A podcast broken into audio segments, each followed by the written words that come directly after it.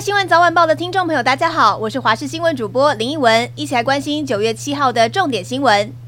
这次的台风海葵狂扫高雄，因此出现了一些灾情。仁武区内就有路面坍塌的情况，面积还不小。辖区议员表示，应该不是风灾造成的，而是水利局的污水管接管工程渗水，导致路面下被掏空。不过台风当天有不少地方积水，凤山文衡跟青年路口路面都成了小河流。上午当地的居民也协同环保联盟出面控诉，是水利局把排水道堵住，才会让他们居住的区域一遇到大雨就淹水。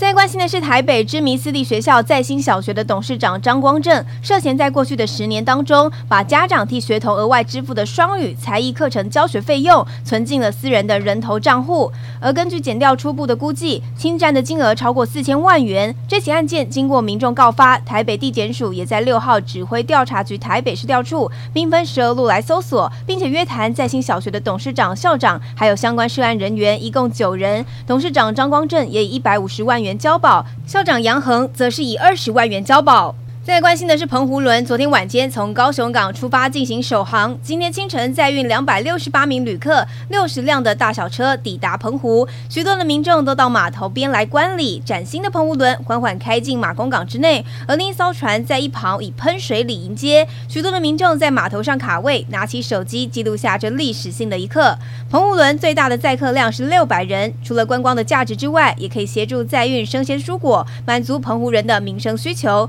不过停播的过程当中也发生了小插曲，疑似是想要依靠缆绳来修正船身的位置，造成恶缆瞬间崩断。观礼的民众一阵惊呼，幸好这起意外也是虚惊一场，并没有造成影响。澳洲东北部珊瑚海发生多条鲨鱼攻击一艘充气船的事故，救难人员接到求救信号，到达现场时，发现充气船的一大部分船身已经被鲨鱼咬掉了，而两侧的船身也已经毁损。幸好船上的两名俄国人、一名法国人都没有大碍。这艘九公尺长的充气船正在进行环绕地球一周的挑战，而事发当时，船正要离开万纳度，准备前往澳洲的凯恩斯，不知道为何突然有多条的鲨鱼攻击充气船，并且猛烈的。撕咬船身，幸好刚好有货轮在附近，而救难人员也及时赶到，三名挑战者平安获救。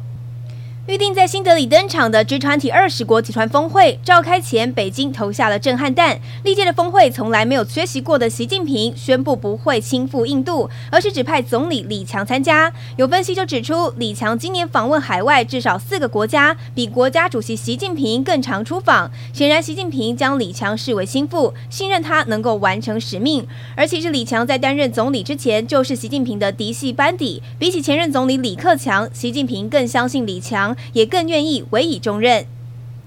最后，一起来关心天气。今天持续受到低压带的影响，水汽多，天气仍然不稳定，各地的云量也偏多，并且有短暂阵雨甚至雷雨的机会，要特别留意午后雷阵雨发展旺盛。配合热力作用之下，预估中南部、东半部地区以及各山区容易有局部大雨或是豪雨发生，伴随雷击以及强阵风。下雨外出活动请特别留意，并且降雨的时间比较长，雨势可能持续到晚上。而气温方面，由于雨量增多，各地的高温落在三十度到三十二度，没下雨时可能会稍微闷热。